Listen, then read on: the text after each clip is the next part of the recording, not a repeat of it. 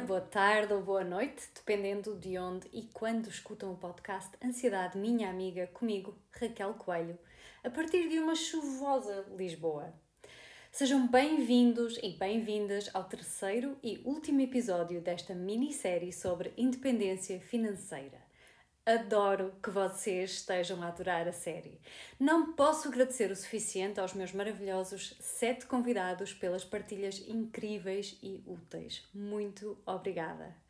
Estas sete pessoas têm experiências e contextos diferentes, mas partilham dois aspectos importantes: uma relação com Portugal e uma relação consciente com o dinheiro e com o tempo. Cada um dos meus sete convidados toma decisões conscientes acerca do modo como investem o seu tempo, porque todos sabem que é um bem muito valioso.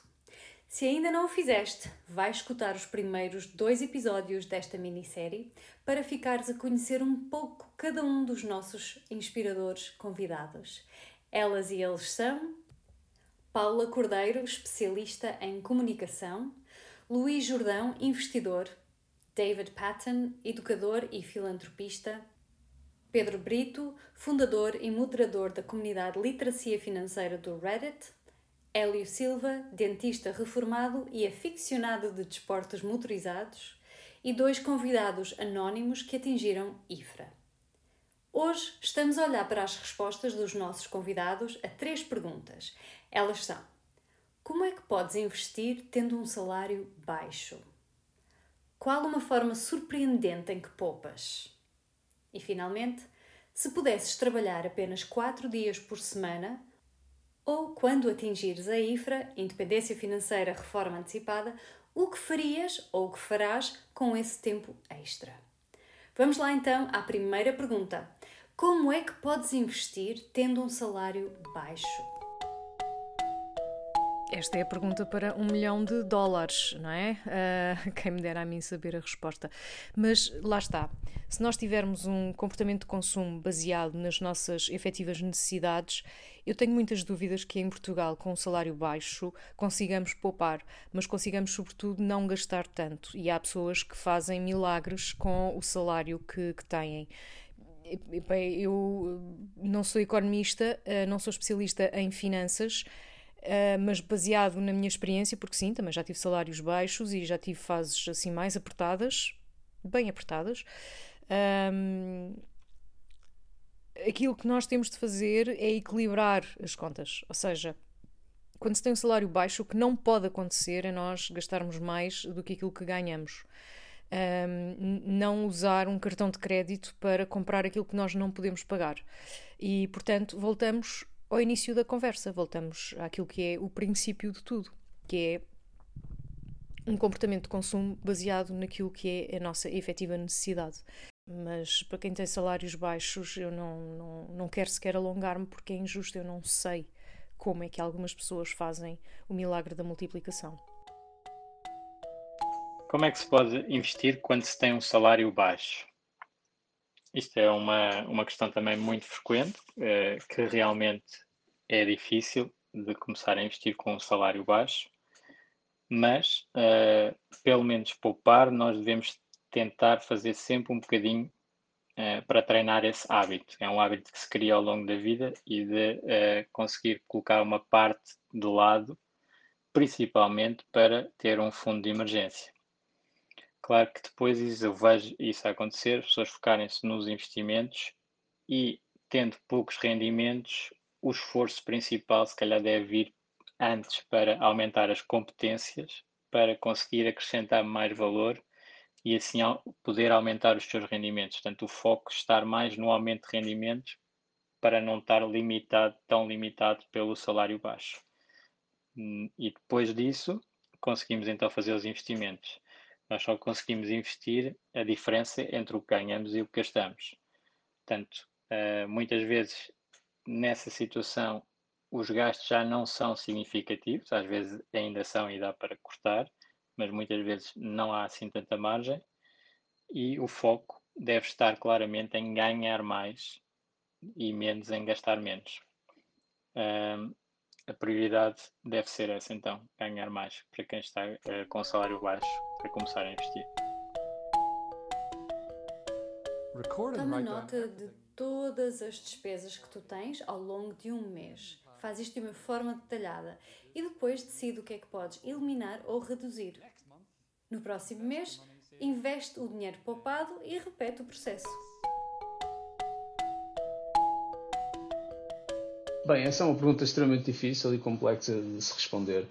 Uh, algo que me revolta profundamente em relação a este tipo de problema, uh, que é levantado muitas vezes por supostos gurus das finanças pessoais e que proliferam hoje em dia no, nos médias, sobretudo nas, nas redes sociais, uh, e ao facto destes supostos líderes de opinião colocarem-se no topo do seu pedestal de modalidade para opinarem e julgarem as pessoas pela forma como, como gastam o seu dinheiro. Uh, e vejo muitas vezes comportamentos ou dicas, dicas entre aspas, uh, extremamente condescendentes, uh, que não servem mais do que fazer as pessoas sentirem-se culpadas com a forma como gastam o seu dinheiro e, na minha opinião, pá, isto é um, um, tipo de comportamento que serve apenas para, se, para, as pessoas desenvolverem uma relação um pouco saudável com o dinheiro e não nos ajuda em nada. aliás, para que serve o dinheiro se não para gastarmos naquilo que gostamos, é? seja simplesmente tomar um café fora de casa ou ou ir assistir a um jogo de futebol, ou ir ao cinema, etc. Como diz Hamid Sethi, um autor preferido sobre finanças pessoais, sobre a forma como uh, lidamos com o dinheiro, uh, mais do que aprender a poupar, eu acho que é importante aprendermos a gastar dinheiro e a saber gastar bem o dinheiro. Uh, isto é especialmente relevante quando o dinheiro é pouco, não é? E, uh, como ele diz, devemos, uh, sobretudo, parar de colocar questões de 1 um ou 2 euros sobre como ir deixar tomar café fora de casa e começarmos a colocar questões de mil ou mesmo 10 mil euros uh, e eliminar gastos desnecessários, renegociar as nossas dívidas, renegociar contratos de utilidades, de eletricidade, de comunicações, etc. Esse tipo de questões que as pessoas muitas vezes não, não, não avaliam. e como tal, e voltando à questão, quanto menor for a, nossa fonte de rendimento, mais importante é uh, saber para onde é que o dinheiro é canalizado ao longo do mês. Então, o que eu sugiro eh, é começarmos precisamente por perceber de onde e para onde vai o nosso dinheiro diariamente, ou seja, uh, criar um fluxo, criar um registro do fluxo do dinheiro e perceber de que forma é que gastamos o nosso salário ao longo do mês. E a partir do momento em que conseguirmos dar um passo atrás e ter uma visão geral eh, do fluxo mensal do, do, dinheiro, eh, então aí sentimos um poder incrível eh, de controle das nossas vidas. Esse poder permite-nos ver mais, mais facilmente para onde é que vai o nosso dinheiro e conseguimos optimizá-lo da melhor forma, cortando onde não interessa e poupando ao máximo, o máximo que conseguirmos, abdicando do mínimo possível daquilo que gostamos. E uh, por acaso li recentemente o livro de, de Vicky Robin, o Your Money or Your Life, que aconselho vivamente, onde a autora fala precisamente da necessidade de criar este sistema e de como pode ter um impacto incrível nas nossas vidas. E, e eu concordo a 100% porque foi que é precisamente o sistema que, que eu faço e, e já fazia antes de, de, ler este livro, já faço há uns anos, e permitiu-me uh, ter uma relação mais saudável com, com o dinheiro e permitiu-me uh, poupar ao máximo enquanto mantenho uh, os hábitos do, do, do, que gosto de fazer. Ou seja, olhando com atenção e com maior detalhe para, para o fluxo mensal do nosso dinheiro, poderemos detectar determinados padrões uh, que podem ser iluminados, como uh, gastos que consideramos supérfluos, e supérfluos não aos olhos dos outros, aos nossos olhos. ou seja, podemos continuar a tomar café fora, desde que o orçamento o permita não, não há necessidade de sermos julgados, e se formos julgados também é, é irrelevante para nós, porque uh, sabemos perfeitamente que pode ser enquadrado no orçamento uh, que temos e é algo que nos dá prazer. Uh, e podemos ainda descobrir que, por exemplo, pagamos demasiado, como já disse, por, por descontos de comunicações, por créditos, por seguros, por comissões bancárias, e é interessante porque é algo que, que, que observo muito, principalmente na, na comunidade do Reddit, literacia financeira, uh, onde pá, noto que o português tem muita resistência em mudar de, de instituição bancária, por exemplo. Uh, muitas pessoas que conheço ainda usam a mesma conta bancária que abriram quando entraram para a faculdade ou que os pais criaram quando, quando nasceram e, como tal, uh, continuam a pagar valores absurdos de comissões só porque têm preguiça em mudar. E, para mim, esse tipo de inércia é muito mais prejudicial para a nossa vida e para as nossas finanças do que tomar café todos os dias e gastar um euro, por exemplo. Uh, e outro aspecto que acho extremamente importante também é reformatar a forma como lidamos com o dinheiro, tentando maximizar a felicidade e gastando o mínimo possível. Uh, isto é principalmente relevante quando, quando se tem salários baixos, onde conjugar a frugalidade com a felicidade pode ser uma ajuda para pouparmos mais e termos uma vida mais completa, aproveitando ao máximo a vida, uh, gastando o mínimo possível. E e aprendendo a viver hum, melhor e com menos bens materiais, lutando contra aquela tendência que temos para impressionar o vizinho, né, que é uma tendência muito, muito portuguesa também, uh, é extremamente importante para, para eliminarmos as gorduras desnecessárias da nossa vida, que muitas vezes comem o nosso rendimento através de créditos predatórios e custos e comissões desnecessárias que apenas nos dão prazer de, para pagar coisas que apenas dão prazer momentâneo e que desaparecem rapidamente. Uh, portanto, se, este tipo de pensamento vos deixou curioso, pá, aconselho uh, vivamente a leitura do livro Your Money or Your Life, da Vicky Robin, ou, ou a versão traduzida em português, O Dinheiro ou a Vida. O Hélio disse que salário baixo implica mais pesquisa e conhecimento de estilos de vida alternativos que permitam baixar as despesas. Existem cotidianos bem agradáveis e de muito, mas muito baixo orçamento.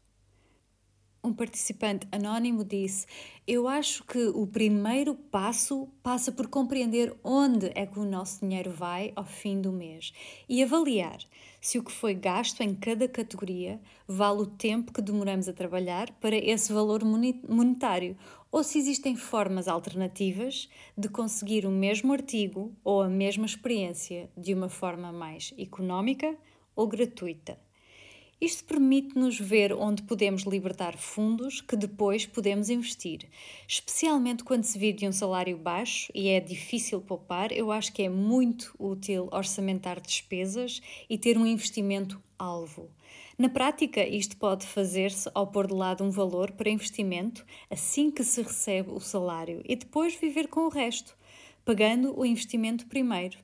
Dinheiro que não temos na carteira é dinheiro que não gastamos. É também essencial ter um fundo de emergência para nos livrarmos da ansiedade financeira no caso de acontecer algo de inesperado. Como é que podes investir quando tens um salário baixo?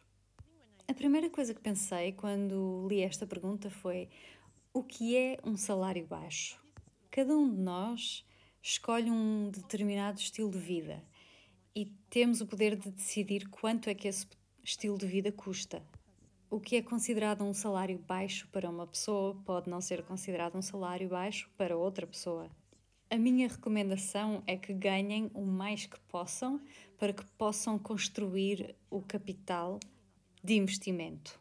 Na minha opinião, sermos poupados ajuda, mas não é suficiente.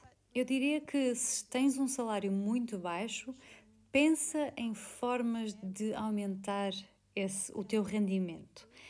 E pensa em maneiras de te divertires enquanto o fazes. E isso pode ter muitas formas. Podes dar explicações, podes alugar o quarto que tens lá em casa, podes cozinhar e vender para fora.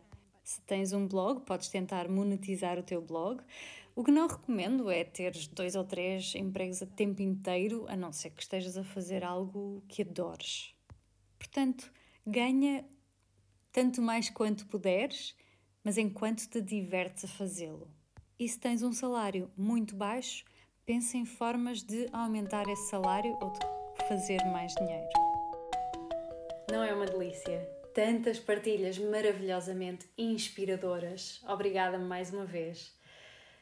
Aqui um sumário muito rápido e muito curto. Ser poupado, planeia os teus gastos, Assim que recebes o teu salário, põe de parte o montante que queres investir para evitar cair em tentação durante o mês. Conduz menos. Aqui em casa, por exemplo, vendemos o carro. Não só para poupar dinheiro, mas também para poupar o ambiente. Faz curadoria das tuas experiências.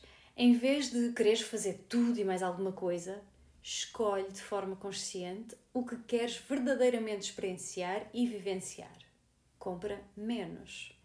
Pratica poupar. É como um músculo. Mesmo que não poupes muito porque tens um salário baixo, pratica a poupança para que se torne um hábito. Ao mesmo tempo, investe em ti, na tua formação, para que possas melhorar a tua oferta e aumentar o teu potencial salário. Vamos agora escutar a quarta pergunta, ou segunda deste episódio, uma forma surpreendente como os nossos ouvintes poupam. Não sei, eu uh, só compro roupa quando é para substituir peças. Eu ando muito a pé, não com o objetivo de poupar uh, dinheiro, mas com o objetivo de poupar o ambiente e, e revela-se um, uma forma extraordinária de poupança. Uma outra forma de poupança é comer em casa. Comemos muito melhor e gastamos muito menos dinheiro. Uh, outra forma de poupar é não ir a correr uh, ao cinema ver o filme que estreou, porque rapidamente os filmes hoje uh, ficam disponíveis em plataformas de streaming ou, um, ou noutras. Não estou a falar de pirataria, mas eh, os filmes ficam cada vez mais depressa disponíveis. Um, trocar livros com amigas, trocar roupa também, utilizar compras em segunda mão uma forma surpreendente de poupar é estar atento a promoções. E não são aquelas promoções uh, dos 10%, são promoções sérias. Estar de facto atento uh, quando é realmente necessário comprar alguma coisa e aproveitar. Como é que eu poupo? Compare preços. Sobretudo, compare preços. Uma forma surpreendente como poupo. Uh, acho que uma forma surpreendente como eu poupo, que eu posso dar como, como exemplo, é algo até relativamente recente e, e eu sei que há, há, algumas críticas sobre, sobre esta forma. Uh, não foi assim que eu atingi FIRE, obviamente, uh, mas uma maneira de poupar é um, não gastar dinheiro no pequeno almoço. Eu faço jejum intermitente entre o jantar e o almoço, portanto, não uh, calorias uh, no, no pequeno almoço. E porquê? Porque, no fundo, eu estou em excesso de peso há alguns anos, uh, portanto tenho calorias a mais. Uh, se eu conseguir reduzir o, o, a entrada calórica, vá, vou melhorar nesse aspecto. Não chego ao almoço com mais fome, portanto, essas calorias que não como no pequeno almoço não se vão somar às do almoço. Uh, e, e acaba por ser uma poupança, né? porque eu ia gastar em alimentação. Eu nunca tive o, o hábito de tomar o pequeno almoço fora, como muitos portugueses têm. Para quem tem esse hábito, a poupança seria muito mais significativa desta, desta forma surpreendente de, de poupar. Uh, e eu dou um exemplo. Um, uh, claro que muitas pessoas podem preferir continuar a, a fazer isso porque lhes dá muito valor, mas o custo em termos de longo prazo, de gastar, por exemplo, 3 euros por dia a tomar um pequeno almoço fora, equivale a cerca de 90 euros por mês. Uh, se eu arredondar para 100, pronto, 100 euros por mês investidos no mercado a 7%, uh, a 40 anos, equivale a 262 mil euros. Portanto, acaba por ser significativo. Como eu disse antes, não é este custo que, que me faz estar fire, mas é uma poupança, diria que é bastante surpreendente. Quando saio para almoçar ou comer uma refeição fora, com frequência evito comprar bebidas e levo sempre água comigo. E pouco a pouco acaba por ser uma grande poupança. Uh, bem, eu não, não, tenho uma forma surpreendente de, de como poupar. Uh, aliás, não gosto de técnicas de poupança, como ir às compras com uma mochila cheia de cupons ou andar à caça de promoções pá, e gastar a minha energia nisso. Uh, pá, a minha metodologia de poupança é aborrecida e para mim é bom que assim seja. eu faço um registro mensal das minhas despesas, automatizo o fluxo do meu dinheiro e tenho uma estimativa mental de, de quanto gasto por mês em cada categoria e sei a qualquer momento tenho uma, uma, uma ideia mental de, de, quanto dinheiro posso gastar em despesas supérfluas uh, mensalmente. Uh, se há algo surpreendente e que me deixa extremamente feliz com a forma como lido com o dinheiro, é que desde que comecei a poupar a sério, de forma mais metódica, pá, não, não perco tempo a ponderar se gasto demasiado dinheiro no artigo X ou no artigo Y, se vale a pena o seu custo, etc.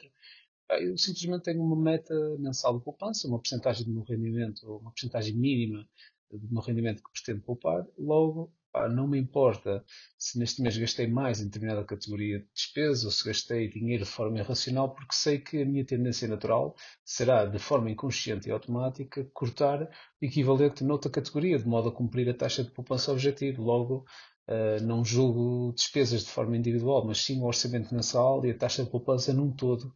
Uh, ou seja, se o meu orçamento mensal permitir gastar dinheiro em algo, por muito parvo que seja, uh, e se eu tenho a, possibilidade de deslocar o dinheiro de uma categoria para outra, de forma a cumprir a taxa mensal uh, de poupança, então eu faço sem pensar duas vezes. e o facto de ter construído esse sistema que me deixa ter uma vida mais simples, mais despreocupada e uma relação mais saudável com o dinheiro é, para mim, sim, o fator mais surpreendente da forma como pouco pouco me poupo e pá, isso sim é um poder incrível.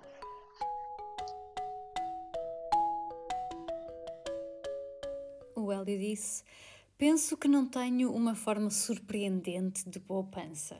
Tento ser moderado em tudo e exploro diferentes formas de poupança a nossa pessoa anónima disse a mentalidade de avaliar as despesas que temos, como mencionei na primeira resposta. Eu não sou um poupador radical e não acho que poupar por si só seja sempre útil. Por exemplo, passar o tempo todo a pensar em formas de poupar em todas as pequenas coisas não vale a energia nem o tempo. Contudo, refletir um pouco sobre coisas que compramos de forma rotineira e repetida tem um potencial de poupança grande. Recentemente eu fiquei surpreendido ao perceber que era possível reduzir o custo a metade ao investigar um pouco mais acerca de seguros de casa e de carro, bem como em tarifas de telefone. Alguns bancos têm custos elevados e outros têm zero comissões de manutenção e transferência. Ao longo do tempo, estes valores poupados têm o potencial de usufruir de juros compostos e de aumentarem exponencialmente se investidos. Ao mesmo tempo, desafiar ou reduzir quanto compramos itens de preço elevado pode fazer toda a diferença. Coisas como comida, casa, meio do transporte. Por exemplo, ter apenas um carro ou nenhum permite poupar quantias imensas. Existe também o outro lado da equação, o rendimento. Ao longo dos anos, ao mudar de emprego, eu decidi negociar detalhes do contrato, mesmo quando eu até estava contente com o pacote oferecido. É uma refinada arte que tem de ser feita com delicadeza, mas o resultado consegui sempre, sempre ganhar um pouco mais. E este dinheiro foi como um bónus que me permitiu investir mais e ganhar juros compostos ao longo dos anos. Ao mesmo tempo, se estás preso ou presa a um emprego de salário baixo, talvez o teu foco deva passar por encontrar outro emprego ou outras fontes de rendimento que te permitam aumentar a tua capacidade de poupança. Eu não sou a pessoa mais poupada lá de casa, mas também acho que não gasto muito. Ao longo dos anos, apesar de irmos tendo promoções e melhores trabalhos e melhores salários, nós nunca alteramos muito o nosso estilo de vida e nunca sentimos a necessidade de mostrar o keeping up with Joneses. E como consequência, ao longo do tempo, acabamos por poupar cada vez mais.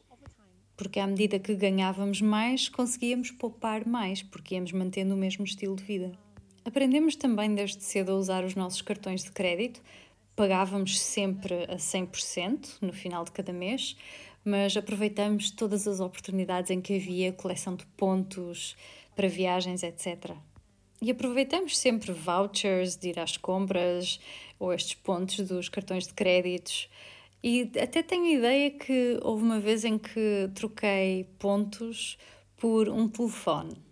Acho que temos sido bastante bem-sucedidos a aproveitar estes pontos e descontos nas coisas do dia a dia à nossa volta.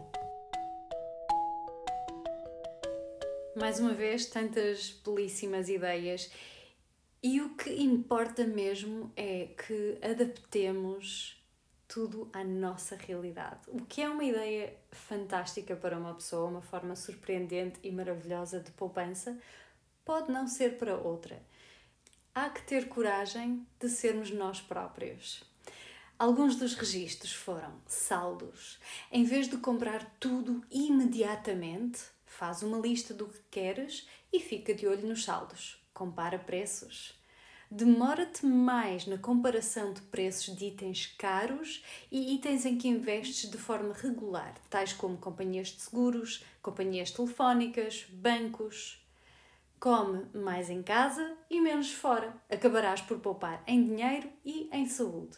Leva sempre uma garrafa de água contigo, assim poupas em plástico, no ambiente e em dinheiro. Continuemos nesta viagem rumo à liberdade financeira, ou à maior liberdade financeira, escutando as respostas à pergunta: se pudesses trabalhar apenas 4 dias por semana, ou quando atingires a IFRA, Independência Financeira Reforma Antecipada, o que farias? Ou o que farás com esse tempo extra? Ou o que já fazes?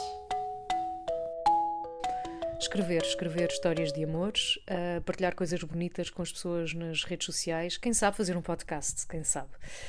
Uh, estou a brincar contigo, não faço ideia o que faria se tivesse um dia livre, porque hum, não tendo chegado ao momento IFRA, eu tenho partes da semana em que posso não estar a trabalhar e, portanto, o meu objetivo de vida foi ter um equilíbrio entre a vida pessoal, uh, familiar e profissional que me permitisse um, fazer algumas coisas a meio da semana, que normalmente algumas pessoas só podem fazer ao fim de semana porque têm um horário muito rígido. Portanto, teria de pensar muito bem o que ia fazer com esse dia.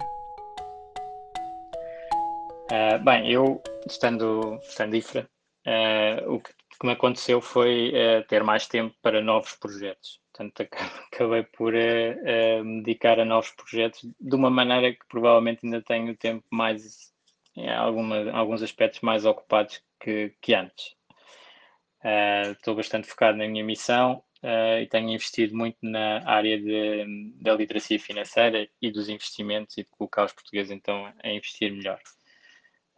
também tenho aproveitado e se calhar esse dia livre teórico uh, seria muito interessante para desenvolvimento pessoal. Tenho, tenho aproveitado para fazer desenvolvimento pessoal uh, e também aprendido de, de várias áreas diferentes. Portanto, eu gosto de estar sempre a aprender.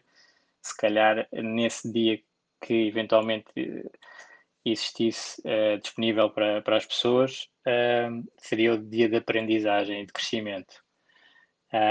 E eu, em geral, uh, sou, sou muito apologista de se reduzir a, a, semana de trabalho para quatro dias eh, de trabalho mais estruturado e um dia menos estruturado, principalmente para a área dos trabalhadores de conhecimento.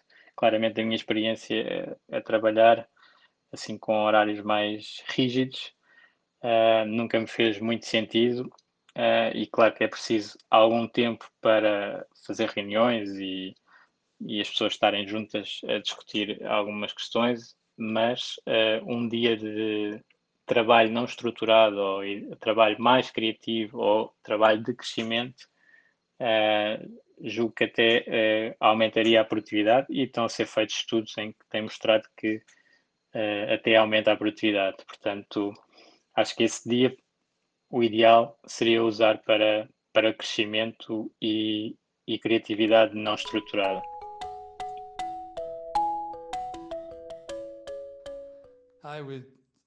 Passaria mais tempo a fazer as coisas que me apaixonam. E estou atualmente a fazer isso. Passar mais tempo de preguiça na praia, fazer mais corridas, nadar no mar e encontrar amigos e familiares. E curiosamente, quase todas estas coisas custam muito pouco dinheiro ou nenhum. As pessoas têm tendência de associar a independência financeira à reforma antecipada ou a ter dinheiro infinito para comprarmos tudo aquilo que quisermos. Uh, mas na realidade, o único bem que podemos comprar facilmente com, a independência financeira é precisamente o nosso ativo mais precioso, que é o nosso tempo. Uh, ou seja, quando não dependemos do rendimento do nosso trabalho, uh, podemos optar por trabalhar menos ou optar por um salário mais baixo em troca de um emprego que nos deixa mais felizes e mais realizados. e eu, por acaso, gosto muito de acompanhar blogs e podcasts entusiastas do movimento FIRE, ou em português IFRA, Independência Financeira e Reforma Antecipada, que é um termo que estou a tentar que seja mais popular, muito por culpa do, do meu amigo e mentor David Almes, que conseguiu, conseguiu atingir o IFRA e para quem eu mando um abraço, caso esteja a ouvir. E uh, muitos desses bloggers que comentam a sua jornada em busca da IFRA têm sucesso em alcançá-la, é verdade, mas uh, e, e, abdicam do trabalho para viverem exclusivamente do lucro dos seus investimentos, mas rapidamente se apercebem que cometeram um erro, porque muitas vezes sentem-se vazios e sentem que lhes falta um propósito na vida e uh, já não se consideram um útil para a sociedade, tanto ao, ao, aos olhos desta ou aos olhos da família e amigos, e acabam muitas vezes por, por entrar em depressão e, e concluir facilmente que não deveriam ter abdicado de trabalho tão rapidamente. E como tal, acho muito importante, após atingirmos a independência financeira, percebermos que, que é apenas metade da sigla e que não quer dizer necessariamente que tínhamos que passar para a outra metade, que é a da reforma antecipada. O que eu defendo e ambiciono é não deixar de simplesmente trabalhar, mas tentar gozar uma mini reforma antes de abdicar de trabalhar e perceber se efetivamente não trabalhar é para mim. Ah, eu suspeito que sim, mas convém, convém testar primeiro para depois não, não entrar em pressão e arrepender rapidamente.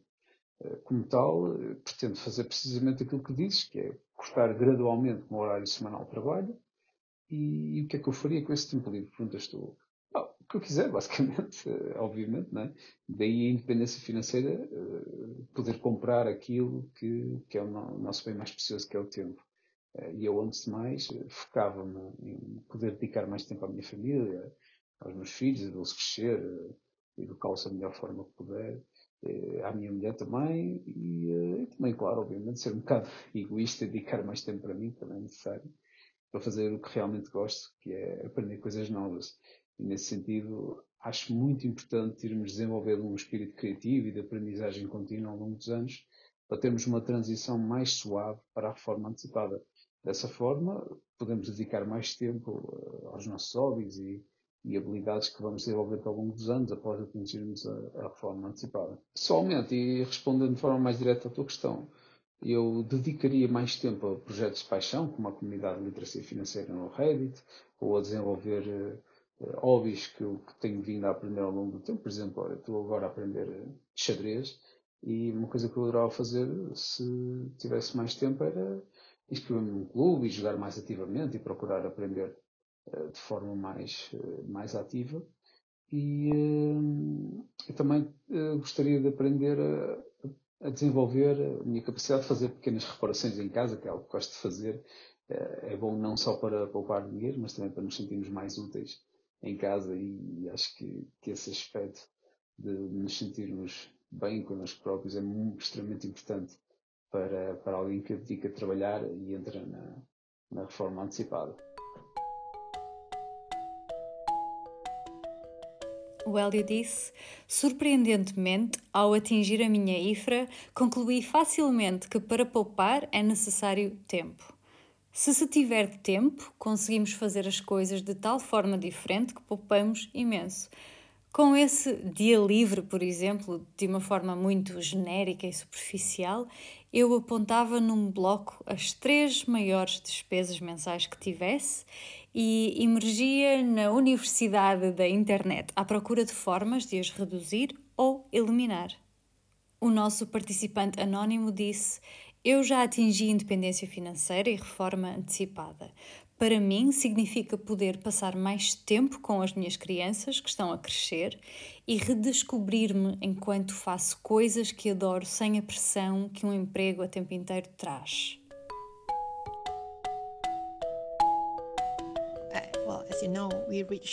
Nós atingimos IFRA no ano passado, no ano 2020. Portanto, eu despedi-me do meu trabalho e oito meses depois comecei um novo trabalho, mas desta vez de forma remota, a partir de casa. E muitas pessoas me perguntam porquê. E para mim é muito importante continuar a contribuir para a sociedade usando as minhas competências profissionais.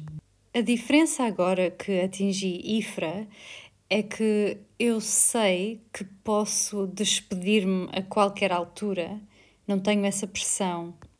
Por exemplo, se eu deixar de ter gosto no meu trabalho ou se sentir que o trabalho já não está alinhado com os meus valores, saber que estou ifra dá-me mais coragem para ser o meu eu autêntico no trabalho.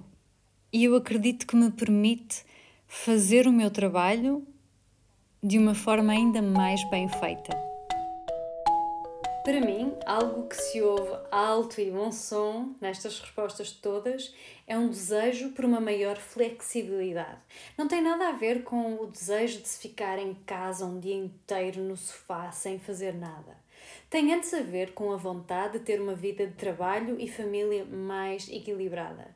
Uma vida que te permita ir buscar os miúdos à escola mais cedo, se for preciso. Uma vida que te permita tirar a manhã ou a tarde, se precisares de espairecer ou de ir nadar ao mar. Liberdade para usar a nossa criatividade. E isto tem benefício no trabalho também. Eu acredito que a pandemia mostrou que os profissionais desempenham as suas funções quer os patrões estejam ou não a ver. Aliás, até o fazem melhor porque têm maior sentido de responsabilidade e liberdade, o que se, corre... Ai, blá, blá, blá, o que se correlaciona com um maior sentido de orgulho no trabalho feito. Usa o teu tempo para aprenderes e para cresceres. E partilha o que puderes, porque é também assim que construímos um mundo melhor. Foca-te em projetos de paixão. Uma pessoa feliz terá uma influência mais positiva naqueles que a rodeiam. Quero deixar-vos com uma citação do J.L. Collins, do seu livro The Simple Path to Wealth. Há muitas coisas que o dinheiro pode comprar, mas a mais valiosa de todas é a liberdade. A liberdade para fazeres o que quiseres e para trabalhares para alguém que respeites. Como viram no nosso episódio, há pessoas que são financeiramente independentes e que assim, mesmo assim, trabalham. Se gostaste deste episódio e desta série sobre liberdade financeira, por favor, partilha com amigos e familiares para que possam também eles beneficiar. Obrigada por escutares o podcast Ansiedade Minha Amiga, comigo, Raquel Coelho. Vou fazer uma pausa no podcast para abraçar outros projetos, mas volto em janeiro de 2022. Até lá, um abraço!